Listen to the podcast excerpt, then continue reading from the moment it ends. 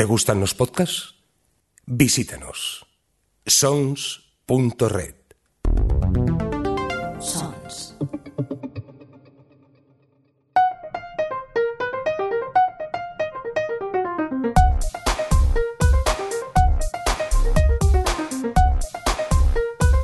Ciencias Políticas con Sergio Jiménez. Hola, ¿qué tal estás? Bienvenido, bienvenida a Ciencias Políticas, un podcast en el que hablamos de política, pero antes de que te escapes y de que huyas despavorido pensando que esto pueda ser un debate, una tertulia, eh, bien sea de la sexta noche o de Ana Rosa Quintana, eh, quiero tranquilizarte, como puedes saber si vienes aquí habitualmente y si no te lo cuento, tratamos de explicar eh, cuestiones relativas a la política, a la sociedad, a problemas que nos afectan a todos y a todas de una manera sencilla y amena, utilizando siempre ejemplos basados en series de televisión, películas, videojuegos, cómics o cualquier cosa que nos ayude a entender un poco la problemática compleja del mundo en el que vivimos. Mi nombre es Sergio Jiménez, Rao en Twitter, y te doy la bienvenida a un nuevo programa en el que vamos a hablar, como os decía, de un tema de actualidad realmente importante, y es eh, la cuestión de los problemas raciales en Estados Unidos que han dado lugar a los disturbios raciales que hay en la actualidad a raíz de los asesinatos de, de ciudadanos eh, negros por, a manos de la policía y de una cierta impunidad. Pero vamos a ir un poco más al fondo. Vamos a contar los orígenes de esta situación y vamos a hablar de cómo es algo más profundo y algo más complejo que un problema de raza o un problema de violencia política. Vamos a hablar de las funciones del Estado. Empezamos.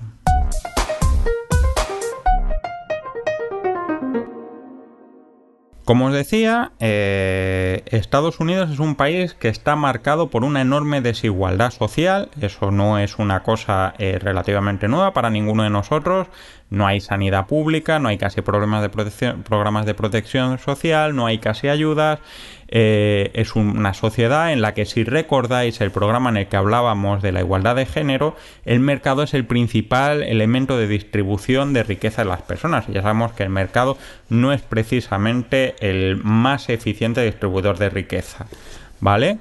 Eh, la cuestión es que estas desigualdades tienen una concentración muy, muy, muy importante en la población negra, en la población de color, afroamericana, como queráis decirlo, como debáis decirlo, pero básicamente gente negra. Bien, ¿por qué esto es así? Pues bueno, vamos a empezar por el principio. Como todos sabéis, eh, la mayoría, la población negra de Estados Unidos es descendiente de los esclavos eh, traídos por el, eh, tratantes de esclavos americanos, ingleses, holandeses, españoles, de todas partes del mundo a este país que tenía un cinturón agrario muy importante, muy grande, lo que luego fueron los estados del sur y que funcionaba básicamente por mano de obra esclava. La mano de obra esclava es especialmente eh, económica porque la pagas una vez, luego les das de comer y ya está. No tienen descanso, no tienen derechos, etcétera.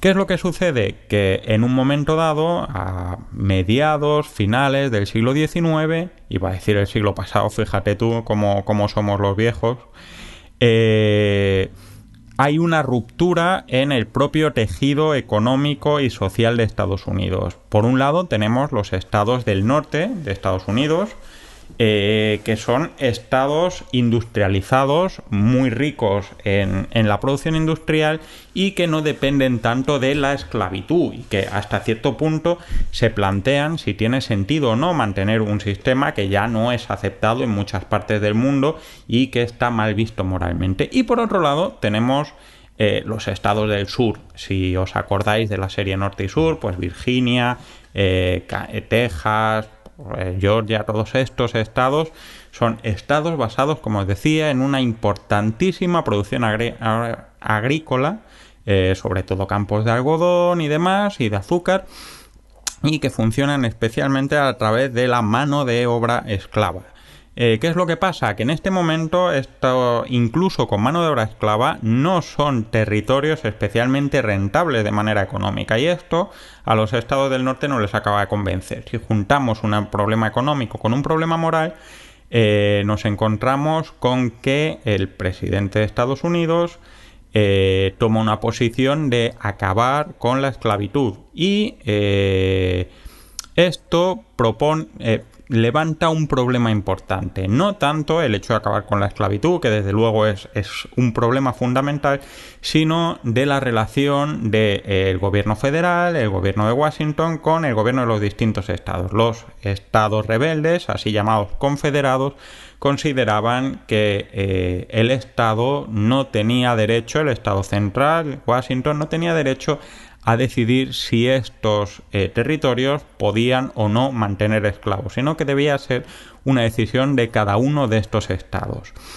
En realidad no es una guerra tanto eh, relacionada a la esclavitud y, eso lo vemos porque no es el principal motivo ni hay un reclutamiento de, personas negras entre los, entre los estados del norte eh, ni un voluntariado ni nada, sino un problema de eh, distribución de poderes entre los estados y el gobierno federal y un problema eh, también relacionado con la producción económica del país, un modelo agrario frente a un modelo industrial.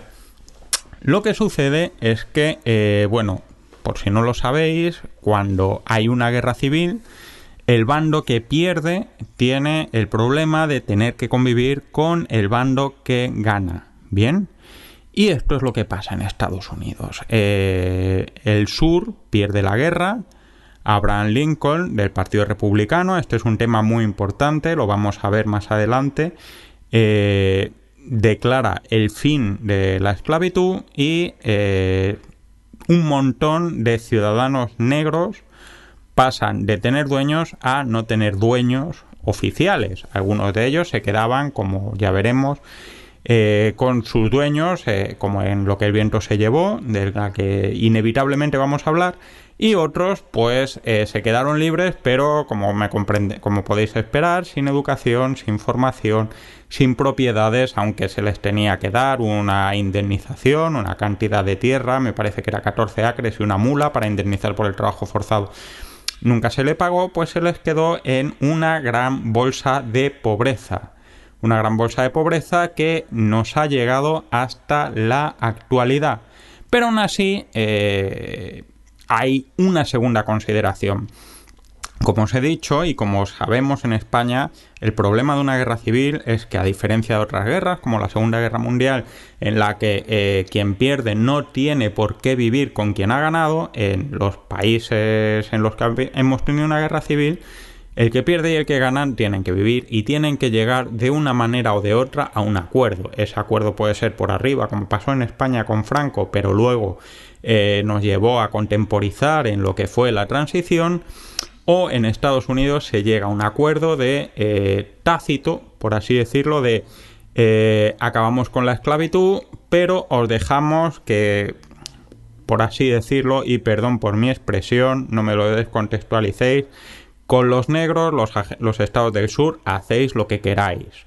Eh, si hacemos un pequeño vistazo a toda la historia de Luther King, a lo que cuentan en Forrest Gump, lo que cuentan en Green Book, hay un negro en Estados Unidos, en la zona del norte, en Nueva York, era un ciudadano con bastantes derechos, pues prácticamente los mismos que un blanco, y eh, en los estados del sur no podían ir a una escuela pública, estaban segregados, no tenían derecho a voto, eh, no tenían derecho a servicios sociales, tenían que ir en autobuses. Esto era un abandono del gobierno federal por, eh, hacia los territorios confederados.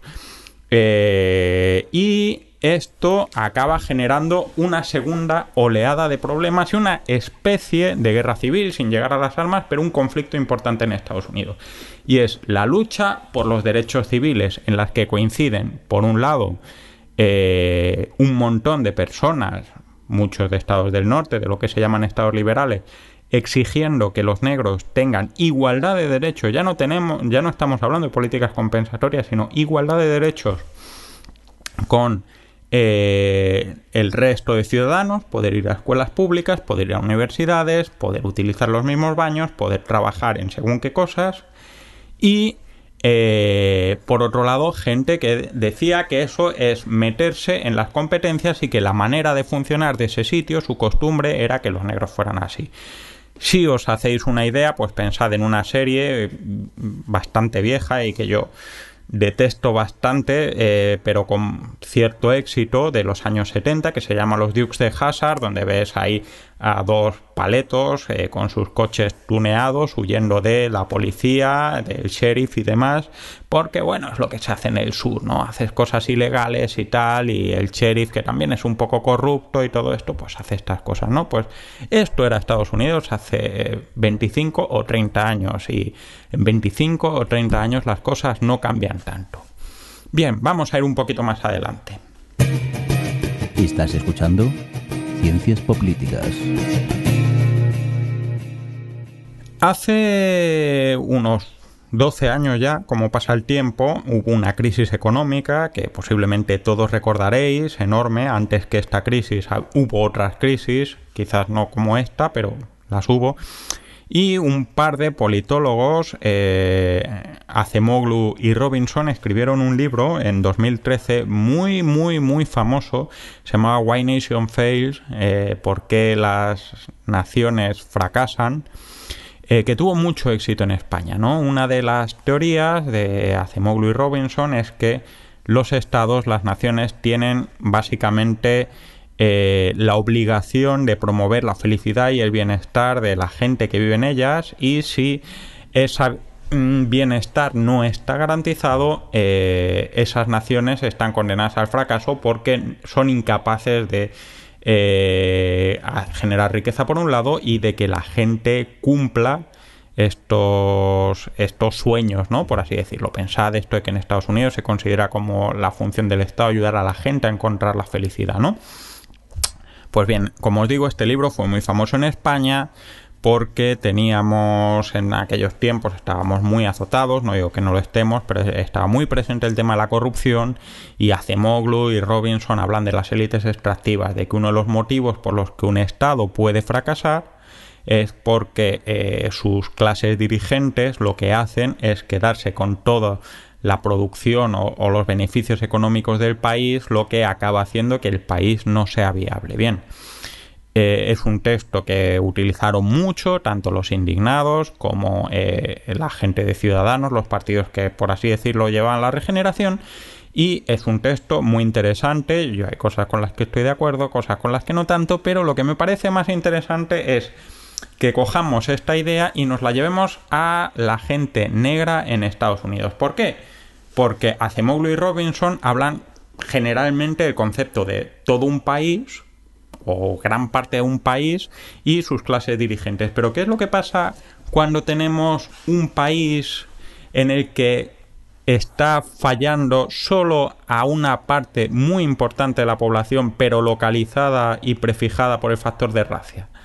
Pues aquí tenemos la cosa, en que el sistema político en, en Estados Unidos posiblemente nos esté generando un estado fallido para la mitad de la población. Acemoglu y Robinson dicen que esto se debe a que las instituciones, no hablamos del gobierno, del Estado, de la policía, sino las instituciones, los mecanismos de acuerdo social de los que hemos hablado tantas veces, no funcionan y hay 10 rasgos que podemos distinguir y vamos a repasarlos para que veáis. Empecemos por el primer elemento, la falta de derechos de propiedad.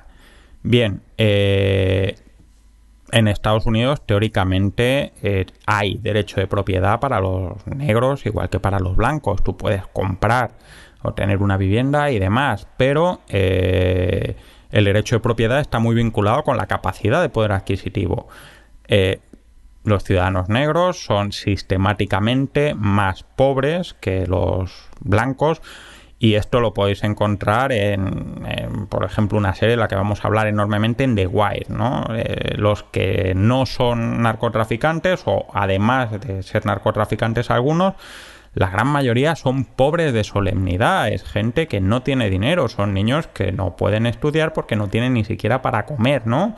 Eh, esto también lo vemos en Haz lo que debas de Spike Lee, ¿no? Encontramos gente que no tiene capacidad de tener propiedad. Y no tener propiedades no solo es complicado por no tener una casa o, demás, que ya es de por sí dramático, es que no tener propiedades te impide crecer, porque cuando tienes una propiedad tienes algún elemento con el que poder endeudarte para iniciar un nuevo negocio, tener estudios, etcétera.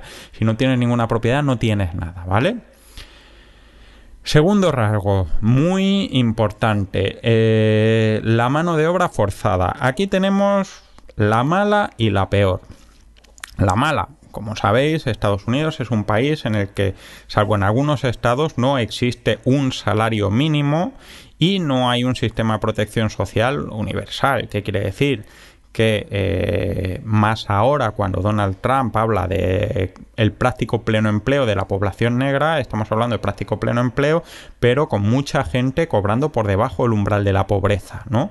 Eh, esto, si no es mano de obra forzada, eh, se le parece mucho porque realmente estás trabajando en la oferta y la demanda sin un mínimo de protección o de condiciones que garanticen que estés trabajando en estas condiciones.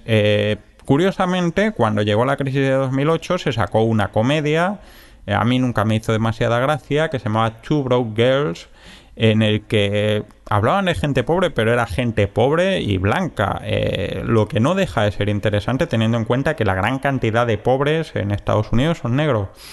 Pero ahora vamos a la parte más fea, eh, la mano de obra forzada. Estados Unidos, y vamos a hablar, es muy importante hablar de esto, Estados Unidos es un país con un sistema carcelario inmenso en el que los negros tienen cinco veces más posibilidades que un blanco de entrar en la cárcel y en el que más del 40% de la población presa eh, vuelve a la cárcel en menos de un año después de ser liberada. Eh, pensad esto lo que significa en términos de población negra.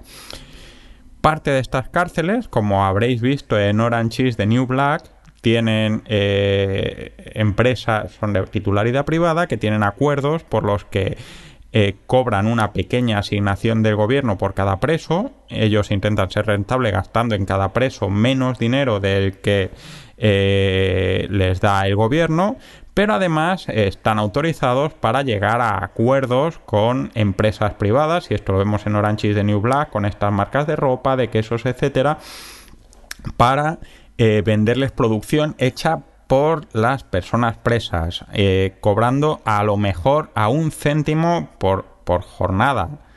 Eh, esto sí es literalmente mano de obra forzada, mano de obra forzada para una mayoría de la población por criterios de raza. Pensad en esto, pensad en que si eres negro tienes cinco veces más posibilidades de acabar en la cárcel y acabar en la cárcel en muchos casos significa ser mano de obra forzada.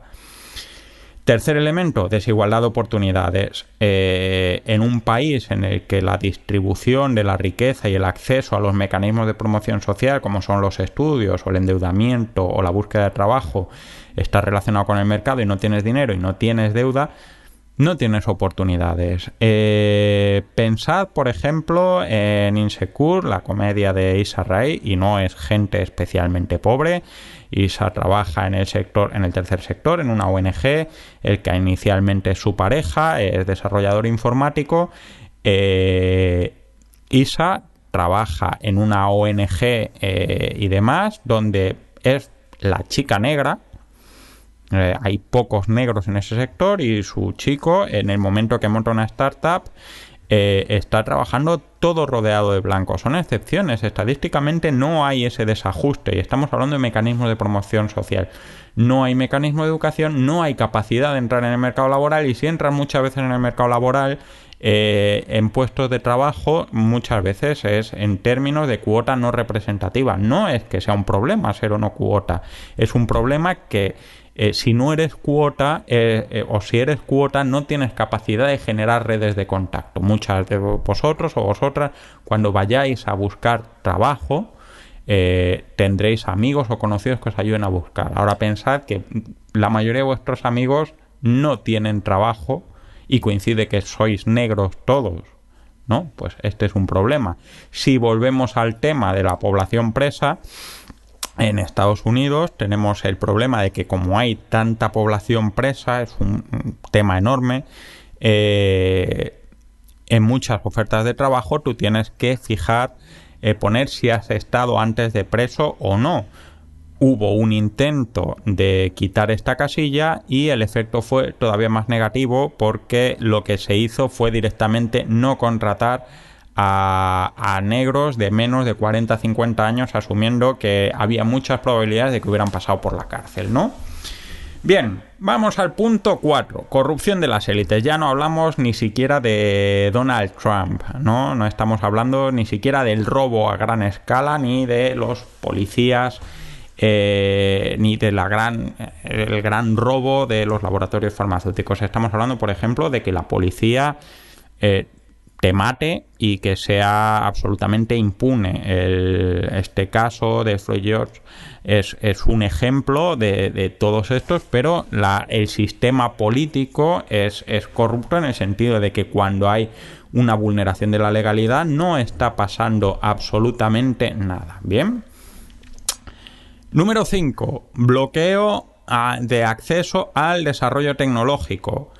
Si vamos a la tercera temporada de The Wire, eh, creo que es la tercera o la cuarta, eh, se centran en, los, en el sistema escolar. Eh, eh hace un, se, localiza, se pone a trabajar de profesor en, en un colegio y ahí vemos, como decimos, que la mayoría de los alumnos abandonan los estudios mucho antes de de poder llegar a la universidad. Muchos no saben ni siquiera leer. Pues imaginar cómo vas a acceder al desarrollo tecnológico si no sabes ni leer, ¿no? Eh, es prácticamente imposible y el desarrollo tecnológico cada vez es, es más importante en este sentido, ¿no? En el sentido de buscar trabajo, ahora tanto la sociedad de los datos y demás, pues aquí tenemos problema. Número 6. Falta de ley y orden. Hemos hablado de la corrupción de las élites y, la policía, pero ahora vamos a hablar de eh, la anomia, ya hablamos de ella en, en las ciencias pandémicas, en el tercer programa especial y de cómo el sentir que las leyes no son válidas o no son comunes o no son creíbles o no son consistentes nos afectan como sociedad y como individuos. ¿Qué podemos poner aquí como ejemplo? Pues tenemos Así nos ven, ¿no? Eh, así nos ven, esta serie de este año en el que hablan de cuatro chavales, adolescentes, negros, bueno, hay un hispano, eh, que son encarcelados después de que la policía les fuerce una confesión y demás. Básicamente esta serie te está contando que asumen que cuando aparece la policía da igual eh, lo que hayan hecho y da igual que la policía se suponga que esté para servir y para proteger. Eh, saben que van a acabar cargando con el burro y acabando en la cárcel de la que hemos hablado anteriormente. Eh, nivel séptimo o séptimo caso, el gobierno central es débil, ¿no? Un estado fallido es un estado en el que el gobierno no actúa.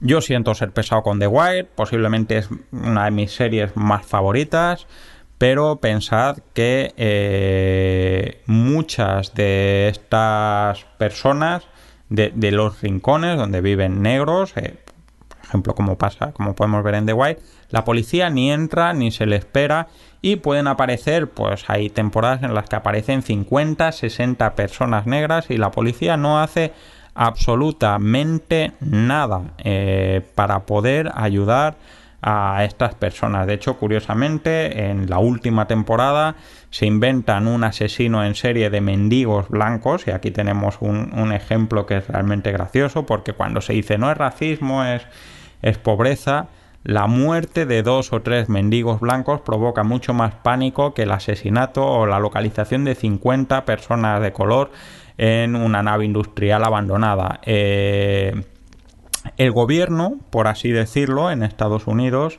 ha dado eh, se, ha, dado por vencido, ha directamente olvidado a gran parte de esta ciudadanía, por eso hablamos de un estado fallido, ¿no? Los servicios públicos y la infraestructura es deficiente.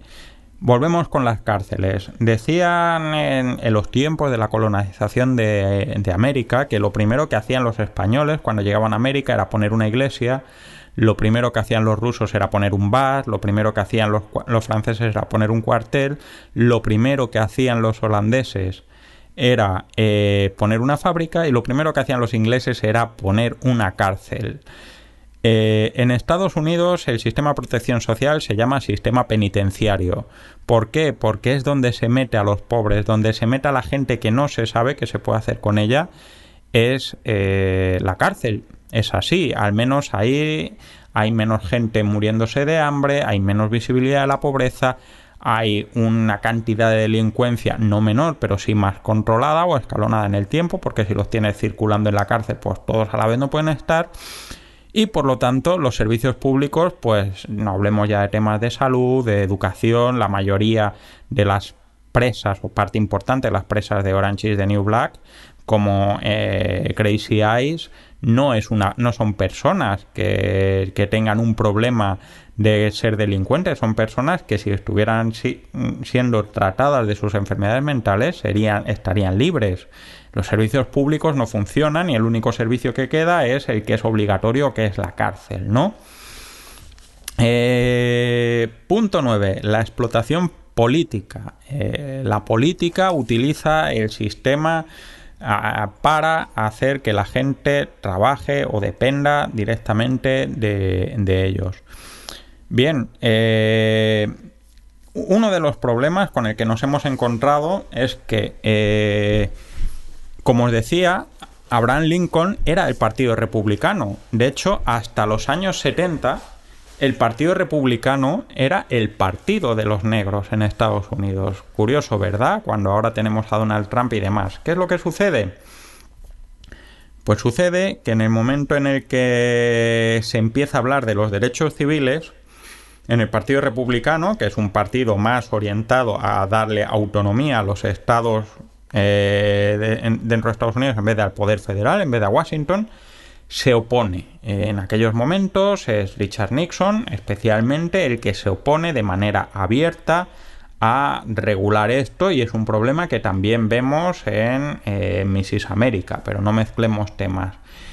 Y este posicionamiento del Partido Republicano contra eh, las leyes, eh, los derechos civiles que se llaman, es decir, que los negros puedan ir a las escuelas públicas, fijaros los derechos civiles, y eh, que puedan votar y estas cosas, que se pongan los republicanos en contra de ello en el sur, y los demócratas a favor de ello es lo que cambia la asignación del voto del partido de Lincoln. Ya no es el partido de los negros. Ahora el partido de los negros es el que se ha preocupado por darles derecho a voto eh, curiosamente pero esto es lo que provoca el nacimiento o el énfasis o el aumento del Ku Klux Klan y de eh, esta quiebra que hay en Estados Unidos entre estados del norte y estados del sur y esta especie de teorías de que siempre los presidentes demócratas tienen que ser demócratas blanditos de o bien del sur o, o no muy agresivos porque los estados sureños están dispuestos a aceptar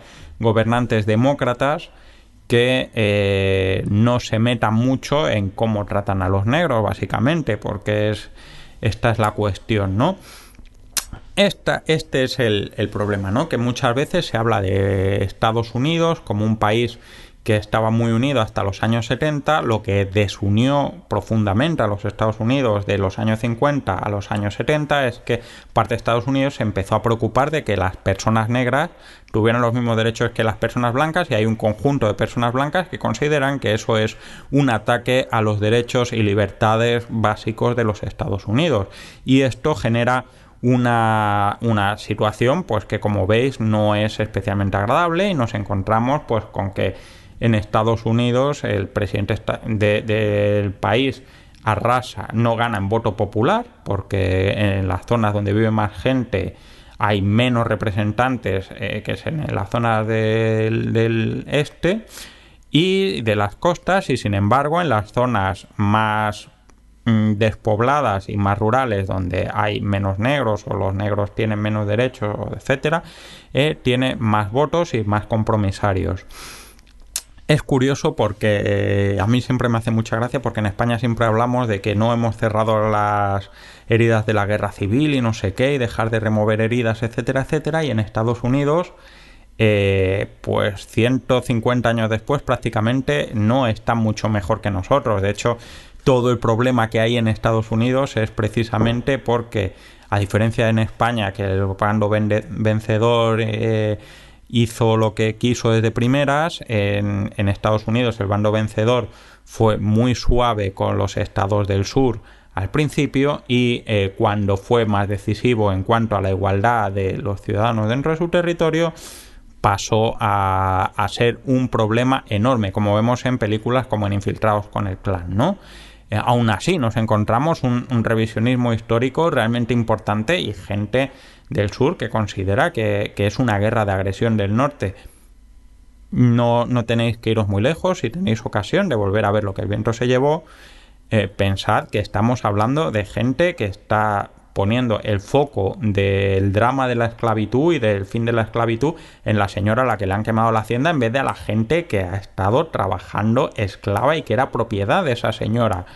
No os digo que haya que prohibirla, pero desde luego hay que tener muy en cuenta que Escarlata O'Hara, por mucho que coma un nabo a contraluz, eh, es una persona que su principal drama es que le han quemado la hacienda y no que le hayan secuestrado, le hayan quitado a sus hijos o le hayan matado a latigazos, ¿bien?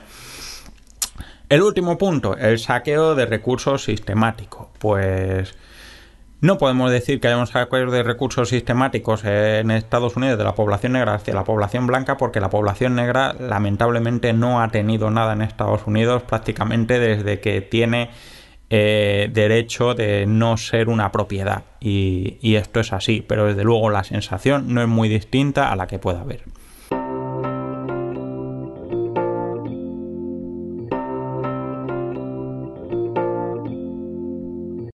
Bueno, pues, ¿qué es lo que nos da todo esto? Pues que tenemos un no país dentro de un país. Es decir, dentro de Estados Unidos hay una parte que está eh, dentro de su sistema de inserción, promoción, realización, educación, etcétera, estupendamente y que si no tienes esa piel o si no eres de un entorno social más permeable a ellos, porque efectivamente no todos los negros son así, pero la gran mayoría, incluso los que tienen una buena situación, como los de Dear White People, pues podéis echarle un vistazo a esa serie acerca de, de la situación real, de que la policía te amenace, de que te quiten eh, becas y demás, etcétera, etcétera, en una universidad presumiblemente negra, eh, pues qué sentido tiene participar en esa sociedad. De hecho, un poco la sensación de la población negra es que están, por así decirlo, por sí solos, ¿no? En este sentido, y que el Estado es su enemigo tanto en la sociedad civil como en la ciudadanía. El hecho de que Luke Cage eh, tanto en su cómic como en la serie, eh, sea un superhéroe inmune a las balas, que es la principal causa de muerte no natural entre la gente negra en Estados Unidos, y que se ponga a trabajar para defender a la gente del Bronx cuando Spider-Man lucha contra delincuentes ocasionales, etcétera, etcétera, nos tiene que hacer una idea muy clara de que la población negra no espera que su Estado haga nada por ellos. Y por lo tanto eh, qué sentido tiene formar parte de él, ¿no? La necesidad de integrar a la ciudadanía en, ese estado, en darle las condiciones necesarias, se encuentra con la resistencia de eh, estos estados del sur y de esta sociedad que considera que darle derecho a los negros es quitarle derecho a los blancos o eh, privilegiar la, la, vagueza, que es un poco la imagen que nos da Escarlata O'Hara. Pensad simplemente en que esa primera escena tan terriblemente buena de Watchmen que vimos este, este año, eh, fijaros, no, no, ha pasado ni una temporada desde que vimos Watchmen, pues fijaros en que la matanza de Tulsa en 1920 o 21, eh, a que van a pasar 100 años, prácticamente no teníamos ni idea de que había existido. Estamos hablando de un mínimo de 20 personas, y no cientos, asesinadas por el Ku Klux Klan con ayuda de la policía en una ciudad que no es, no es una ciudad especialmente pequeña, ¿no? Así que, eh, ¿qué queréis que os diga? Eh, esta historia nos ha llevado a este punto. ¿Es un problema de pobres? No lo creo, porque hay pobres blancos que no mueren tan fácilmente a manos de la policía. Incluso mueren eh, negros que no son pobres a manos de la policía. Es un problema de que hay una parte de la sociedad que no está protegida por ese Estado y que creo que hasta que no sea resuelta esta situación no habrá una cierta paz social de Estados Unidos y desde mi punto de vista si un Estado falla o falla sistemáticamente a una parte importante de su población es un Estado fallido en su totalidad. No es una cosa que vayamos a poder decir es un poco fallido. Estás escuchando Ciencias Políticas. Y bien esto ha sido todo por hoy. Espero que os haya ayudado a darle un poco más de perspectiva a todo este tema del Black, Black Lives Matter, eh, una situación que es realmente importante y dramática. No creáis que es una cosa solo de Estados Unidos. A mí me gustaría plantearme si, si, una situación parecida a esta la encontraríamos en sitios como en España con la población gitana o en Francia con los negros o aquí en Canadá donde yo vivo con los lo, que en España se llama indio y aquí se llama primeras naciones. Porque yo creo que a fin de cuentas eh, hay sitios en los que hay una exclusión eh, social vinculada a la raza. Y eso, amigos, es racismo. Cuando es más fácil que seas pobre siendo una raza que de otra, eso es racismo. Y no es racismo personal, es racismo sistémico. Bien, eh, si os ha gustado esto, eh, os invito a que le pongáis cinco estrellitas en, Apple Podcast, que le deis al me gusta en iVoox, que lo recomendéis en Spotify o que hagáis lo que sea, que se pueda hacer ahora en Google Podcast o como se llame lo que tengan en estos momentos. Os invito a que dejéis algún comentario acerca de, este capítulo.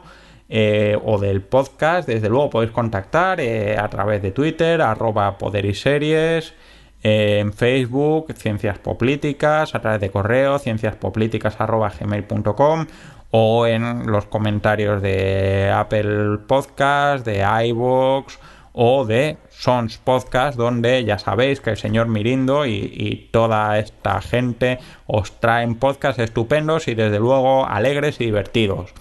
Esto ha sido todo, me despido por hoy y nos vemos. Pasarlo bien. Acabas de escuchar Ciencias Políticas, un podcast alojado en Sons, red de podcasts. Encuentran más información de este episodio en nuestra página web, sons.red barra Ciencias Políticas. Y descubre muchos más podcasts en sons.red.